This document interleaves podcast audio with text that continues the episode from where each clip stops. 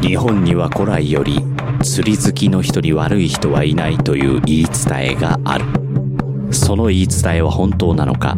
そして中澤優子は果たして釣り好きの男性と添い遂げることができるのか？遊漁船船長古川と隊長でお送りするポッドキャストそんな内容話してないわ。でも釣り以外の話もしよるじゃないですか。でも中澤さん無理なんじゃないですか？もう10年も前に入籍しとるよ。IT 企業の社長と。マジ？釣りラジオプロフェッショナル絶賛不定期配信中そういうことそういうことです。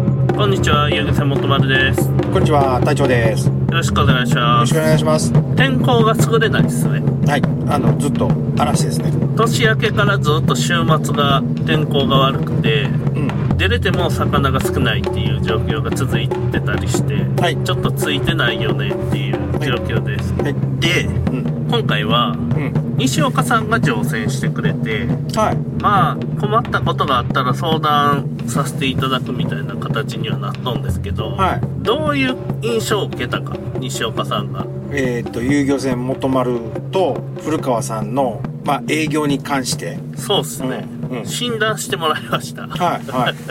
それを言うていきましょう。はい。まあ、アドバイスなんですけど、うん。西岡さんの見解ですよね。思ったこと、気がついたこと。遊漁船元丸の評価ですよね。はい西岡さんの。場所的にはかなりええと。ああ、えっ、と、船の乗り降りとか、いうことかな？乗りよりもいいし、うん。松山では最高なんやないんかっていう評価ですね。うーん。まず乗り降りしやすい。うん。あと駐車場がいい。うん、うん、うん。で、釣り具屋が近い。うん、うん。で、インターから来やすい。ああ、松山インターか。ああ、うん、ほうだよね。ほうやね。で、ここよりええ場所ないんやないかっていうのは言いよった。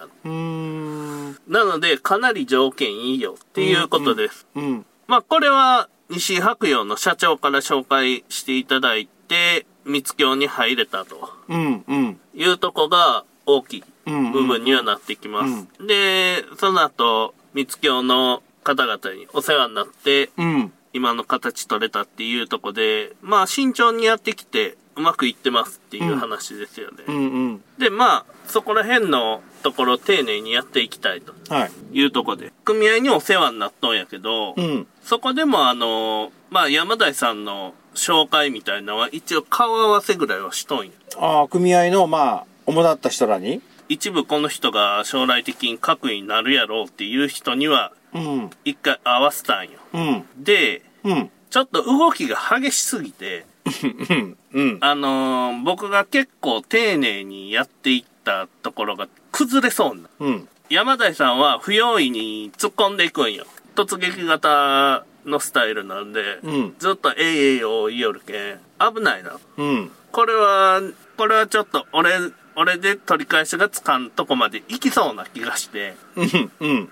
本人には言うたんやけど、それから多分動いてないと思うんやけど、これで動いとったらもう切ろうと思うよ。怖すぎて。うんうん、やけん危ないなと思いながら、それは年末に説教のと言いました。うん。で、サービスの面でどうかっていうとこですよね。うん。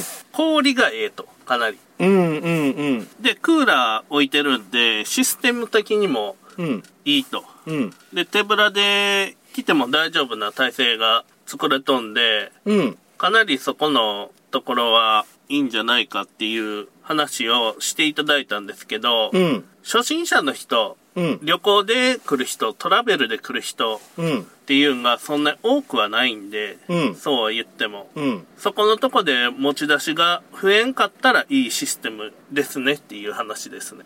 持ち出しが増える。つまり、ジグとか置いとったら在庫になる。うなりま、ちの。ああ、なりますね。うん。そしたらその在庫をどれぐらい回転させれるかっすよね。うーん、うん、うん、うん、うん。その回転率と、うん。まあ、乗船していただける、その、トラベラーの方のうん。お客さんの割合、うん。数っすよね。うん。がどうかっていうとこで、そこで、まあそのシステムとしてはやりやすいけど、お客さんの受けとしてはどうなのかっていう部分ですよね。まあ例えば、うんうんその、上級者の人が初心者の人連れてきますよっていう部分で、うん。まあ自分の道具使いながら釣っていくっていうのはあると思うんですけど、うんまあそこ、それによって、まあ足らんなったら買うとかやないですか。うん。で、トラベラーの人やったら、県外から飛行機で来て、うん。で、釣りして、で、全部レンタルで、うん。で、ジグ、平らば購入で、うんっていう形でやっていくんやけど、その在庫が錆びつかんかどうかよね、要は。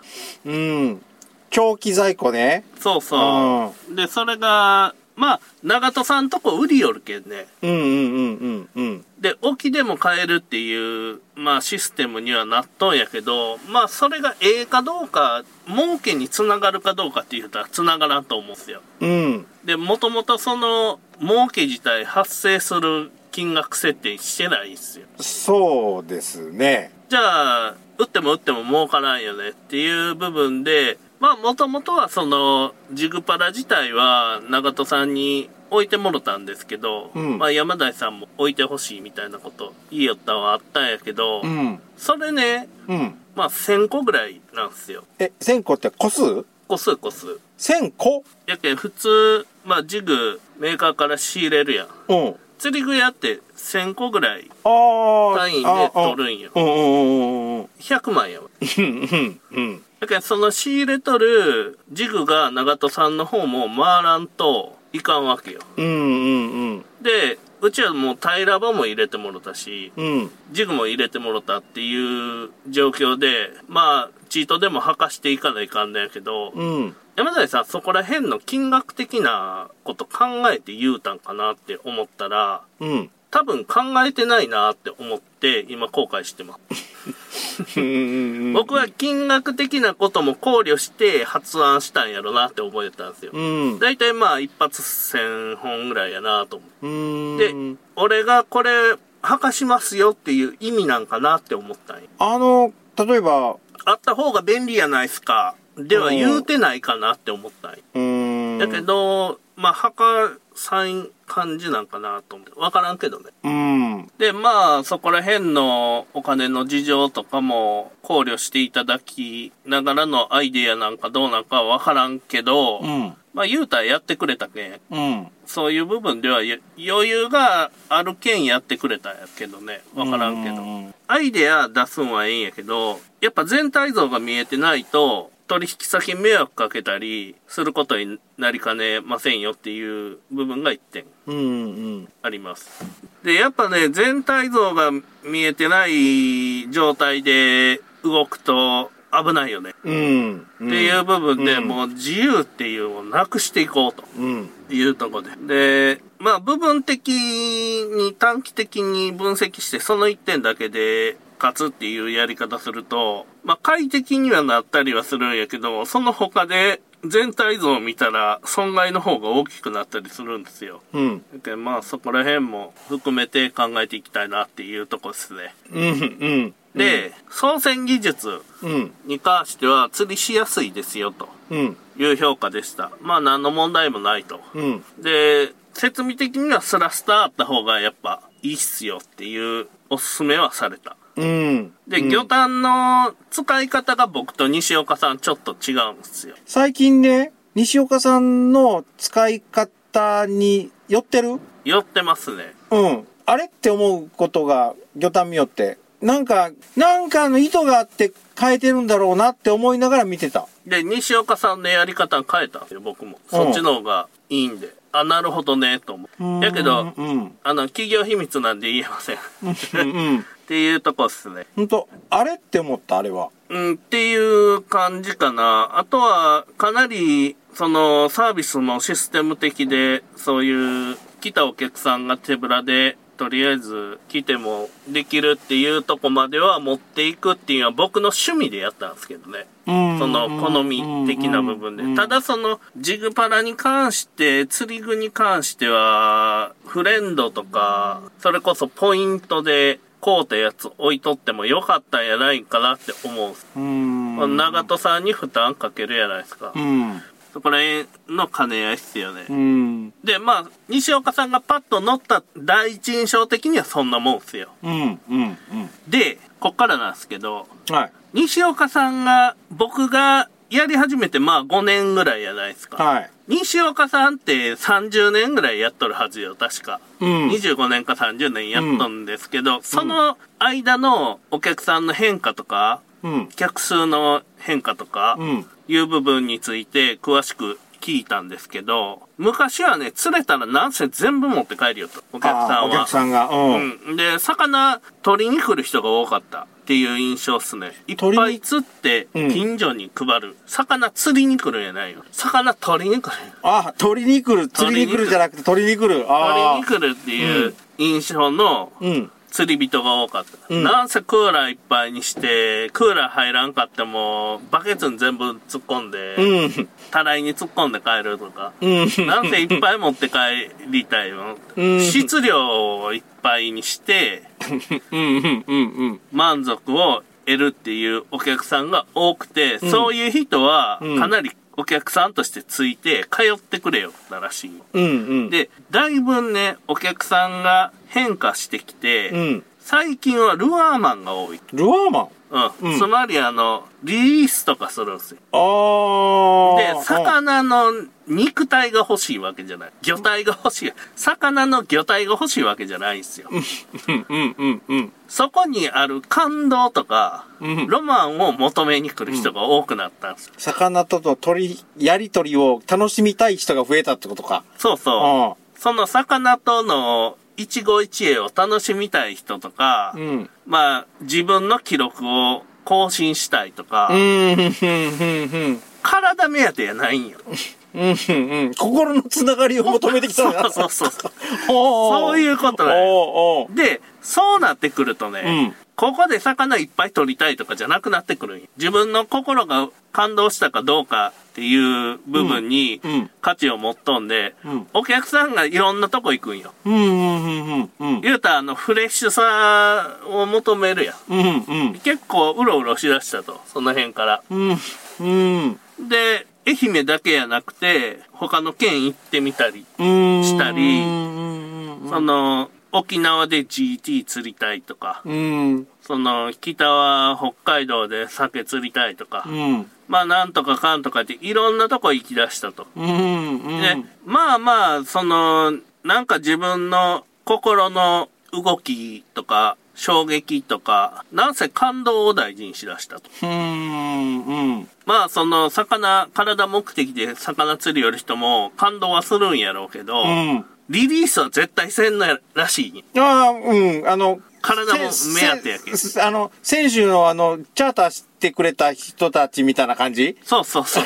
もう、釣れたやつは全部持って帰るぞっていう。そうそういうことなんすよ。で、お客さんのし心の変化っていうのは、それが、その西岡さんがやっとった30年間の間で起こったことらしいですよ。うーん。うんか俺、ずっと同じような比率でおるんかと思っとった。その、何？一匹だけ取れる、連れて帰っ、持って帰ったらいいわいっていう人もいらっしゃるし、ええ釣れるのが楽しい。あとみんな持って帰ってっていう人もおるし、釣れたやつはとりあえず全部確保って言って持って帰る人もおるし、その比率は変わんないとか思ってた俺。いや、だんだんだんだんやけん変わっていいきよるらしいですよ。へやけん、その、体目当ての人が今、半、半分ぐらいおって、ー。うん。ロマンスの人が半分ぐらいじゃないですか。うん大体雰囲気的には。で、こんな3匹も4匹も持って帰って、もう食えんしなとか言って言い出すやん、すぐ。よろおる、そういうよろおる。えそんなんは、そんな人らは昔はおらんかったんよ。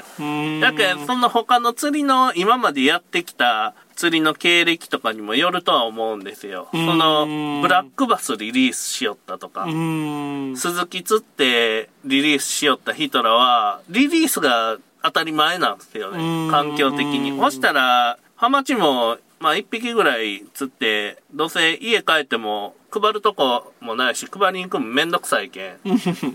逃がしたったら弱いぐらいで、逃がすんすよ。そういう人らが、まあ増えてきて、今のお客さんの比率ぐらいになってきたよっていう。話かな。うんで、客数なんですけど、西岡さんの船、ほとんどチャーターやったらしい。えっ、と、昔から、それも最近？昔から。でほ、6人からチャーターなんですよ。ううん。西岡さんの船でかいんで。うん。平日は6人からですよ。うん。で、祝日が10人かな。確か10人かうん。らチャーターやったんかな。で、ほとんどがもうチャーターなんや。乗り合いなんかほとんどなかったらしいですよ。うん。で、それが、時が経つにつれて、うん。平日6人が4人に減って、うん。それでもチャーターしたりしよったんやけど、4人が2人に減ったりしたら、うん。もうチャーターから乗り合いに変更するんすよ。うん。で、どんどんどんどん人数が減っていって、昔はグループで来よった人らも、チャーターできずに乗り合いに変化していったと。で、もう一個ね、その、ハマチでやりよるとこがあって、そこは老舗っていうか、まあ老舗っていう、西岡さんと船のコンセプトが似とんですよ。うん。で、そこはね、ほとんど乗り合いない。うーん。何が違うんやろね。あ、あれでしょ？船の規模もほぼ同じなんでしょ？同じぐらいうん。何が違うかって言うたら、西岡さんは好かれとったんよお客さんから。あ、あ、あ、うん。で、もう一個のとこは、西岡さんとこ乗れんかった客が乗りよったんよ要は。うん。チャーターやけん乗れんから、しゃあないけん行こうか、ぐらいの人。乗り合いになって、乗り合いになったらもう二人とか三人とかになるやん。うんそしたらその船乗らな、しょうがないけんその船乗って、うんもう、うんうんこの船は乗る価値がないとか言って、次乗らんなるっていうのが定番の流れやったんすよう。ん。で、やけん、成功者の目線では、うん。チャーター多いんすよ。うん。やけど、そのお客さんが多いことで自分に実力があるって勘違いしとる人の船はうん。乗り合いが多いんですよ。うーん、うん、うん、うん。言われてみればそうかな。最近思うんが、チャーター増えたなって。まあ、えっ、と、よえー平日4人からでしたっけ？ええあ、この日もチャーター、この日もチャーターとかっていうのは結構、ここ1年、2年ぐらい増えてきたような気する。そうっすね。うんで、まあ、チャーターから乗り合いに変化はしている。最近、近年になるにつれて、西岡さんとこも、うんもう、うん、6人が集めれんという状況になったりして、チャーターから乗り合いに変化していくんが、まあ、最近の流れですよね。うん、で、西岡さんがもしね、うん、今から遊漁船やるってなったら、うん。西岡さんの前のでかい船あるじゃないですか。はい。あの船は買わんって言ったね。あ、でかすぎるってこと？でかすぎるけん。集客できんと。うーん。まあ、40、大きくて40。で、古川くんの船が理想的な感じかな、僕は、とか言いよって。えっ、と、うちのが 35?36 36。ヒート。うん。で、まあ4人から出れるし、まあ西岡さん燃費とかもし詳しく話すやないですか。うん、うん。そしたらまあ、まあうちの船の燃料と維持費とかうん。いう部分考えたら、まあ40フィート、大きくても40フィート。いう話はしよったんで、今まあ理想的な状態にはあるんですよ。うん、うん。その市場にあった規模の船っていうか、うん。いう状態なんやないかなっていうのは西岡さうんんおっしゃってましたね。で、まあ、その、チャーター4人にしとる理由とかいうのも僕はあるんですけど、はい。まあ、それは後で言います。うんで、まあ、お客さんの変化としては、客数がどんどんチャーターが人数が集めれんなって、うん。チャーターで乗ってくれよる人が減りよるっていう状況ですね。うん。で、それが西岡さんが僕の船に乗った印象というか、評価というか、うん。まあ、第一印象じゃないけど、一通り一日乗ってみて思ったこと、感じたことってことですね。そうっすね。うん。まあまあ、ええとこ当てれとんすよ。うん。ううん。ん、悪くない、その、評価やったんやないかなっていうとこと、うん。有利には進めていけるんやないかなっていうう印象。ん。うん。西岡さんの感じ。あと、元丸の戦略っすよね。はい。それがその環境に合っとるかどうかっすよね。うん。で、元丸の戦略としては、チャーター平日4人なんですよ。はい。これ4人意味があって、うん。乗り合わせで車で乗ってくるんですよ、県外から。はいはい。1台でね、高速乗ってきたら4人なんよ、限界が。そうやね。あの、バンタイプじゃない限りは4人が限度やね。5人になったら、後ろ3人になって真ん中の人が うん。うん。わかる。すごくよくわかる。めっちゃ狭いやん。うん。うとかいう部分になってきて、そこでチャーター4人からない。ーん。その4っていう数字はうん4にしたんよ。乗り合でいで来るもんね。そうですね。で、あと自分の船の燃費と、うん。どれぐらい利益が出るかっていう部分計算したときに、まあ4やったらええと。うん。自分の中でやっていけるやろうとうん。いう部分で、市場的にも、それ以上儲けようとしたら逆に客がつかんと。いう部分でこの数字にしてます。で、まあ、西岡さんが紹介してくださるじゃないですか。はい。お客さんを紹介してくださるんで、それを取りこぼしを防ぐための準備っていうのをずっとしてきたんですよ。うん。去年いっぱいで。うん。で、まあ、同業種じゃないとお客さんが乗ったことがない他の船ってイメージできんやないですか。うん。ほしたら、西岡さんハマチなんで、うん。船のの色をハマチに寄せときたかったよね。地銀の強い船にしとかんと、うん。地銀のお客さんが流れてくるんうで、ん。うん。色が違うと、うん。あれってなるやん。乗りにくいやん。うん。本当にこの船釣らせてくれるんじゃろうかっていう考えもちょっとちらっと浮かびますよね。例えば、平場線とか、からもっとちっちゃな、何、保護とか、ああいうちっちゃいものを釣る船とかにな、なってしまったら、そうですね。で、竹市に手を広げるのはその時点ではナンセンスやなっていう判断したんですよ。うんうんで、タコを開始した時のタコめちゃ釣れたと。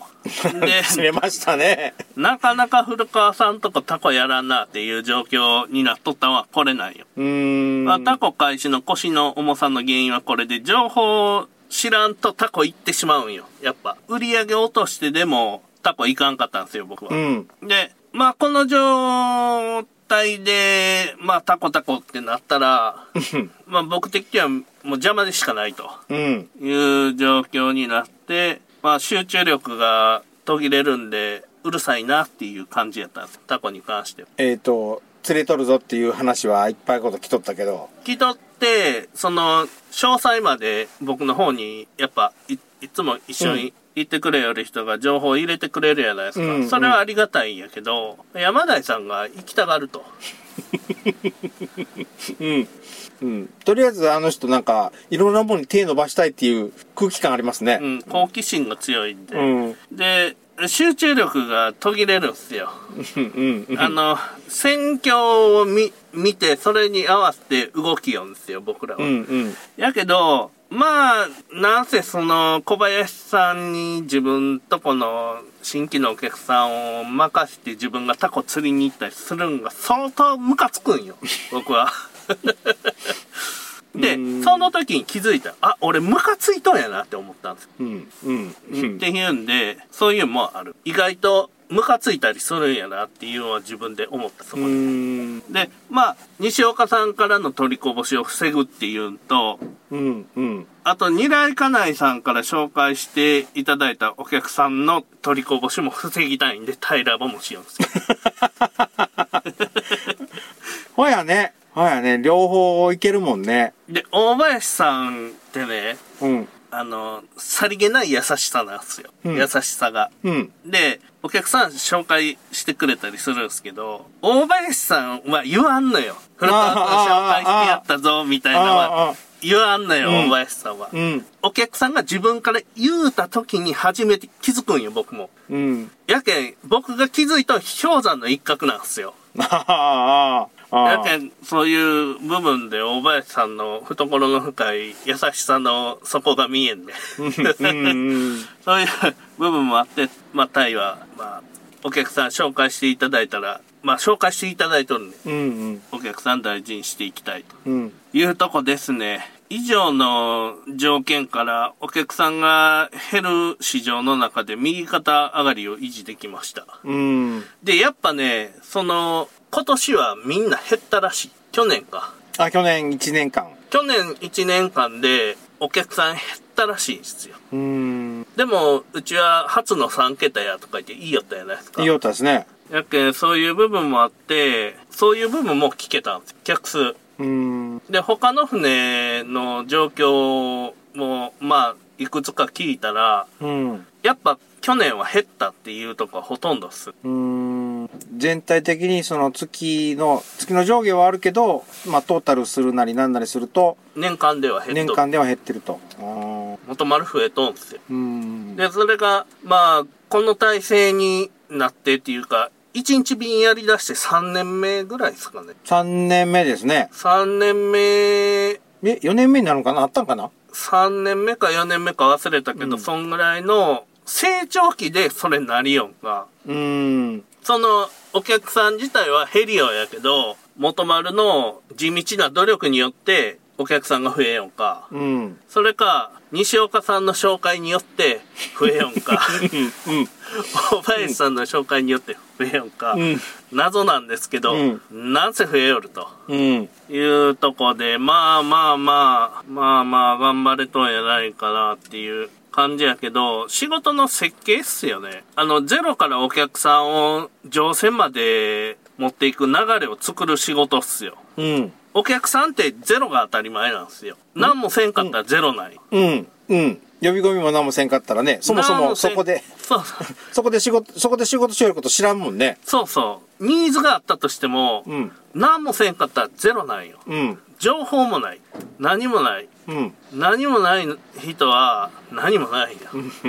うん。悪い評判だけは立つけど、ええ評判はたまだあ。、まあね。で、まずね、乗船したくなる仕組みっていうの作れとんやないかな。うーん。うん。で、乗船しやすくしとんやないかなと。うん。まあその設備的にもそうやし、船に乗った時のうん。中のやり方とかっすよね。うんそのクーラーがあってとか、うん。中野さんがおってとか、魚、とりあえず手ぶらで来ても大丈夫な状態になっとるとか、うん。いうとこの、とこやろな。やけんそういう新規さんを今まであんまり言うてこんかったけど、僕。うん。今までリピートリピートって言いよったんやけど、うん。まあやけん新規さんが来た時に、それほっといてタコ行くとか、小林さんに丸投げするとか、いう部分になってくると僕の激鱗に触れることになると 思うんで、そこら辺はやめといた方が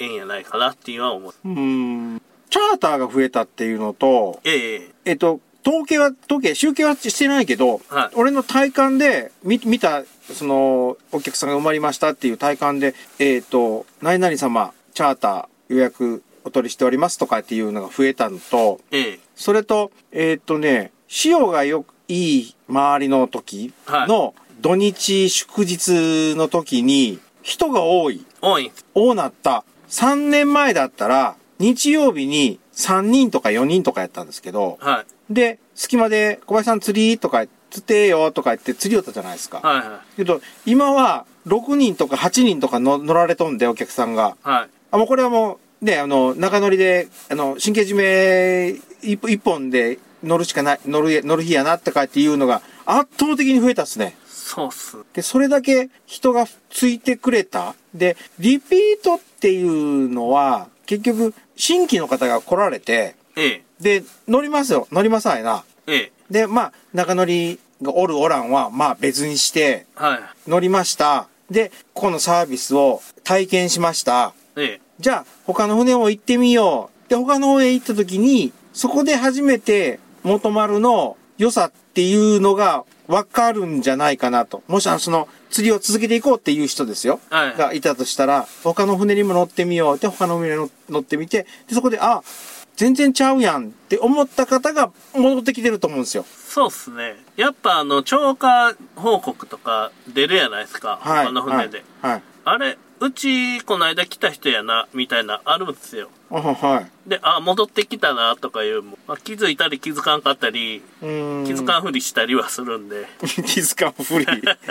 だけど、お客さんはね、他の船乗っても、それはもう自由ですからね。そうですね。まあ、一番自分に合ったところに乗るのが一番いいんじゃないかなっていうは思いますね。うん。前、このラジオ始める頃にちょろっと言ったことがあるんですけど、はい。結局、料金が高かろうが安かろうが、な、しようが、結局、ひえっ、と、商売って人と人との付き合いやから、ええ。その船長さんに会う人が集まってくると思うんですよ。そうですね。うん。というのがまあ俺のじ持論なんですけど、いや、そうやと思いますよ。それが気に食わんことを言う船長がおったりしたらそこにはもう人が寄りつかん。でも、それがいいっていう人がおるかもしれんし、で結局は俺は古川さんの人当たりやと思いますよ。人当たり柔らかいですか？うーん、うん、うん、うん。せかすけど。はよ釣ってって夜ね。え気合い入れてやってください。はい、今頑張って、今、し下に群れおるよ、はよ釣ってって言って。しゃくるんが遅いけん。そうそうそう。こんなんしよるけん。こんなんしよるけん。はよ、閉めとくけん、はよ釣ってとか言って。いうとこです。はい。さよなら。さよなら。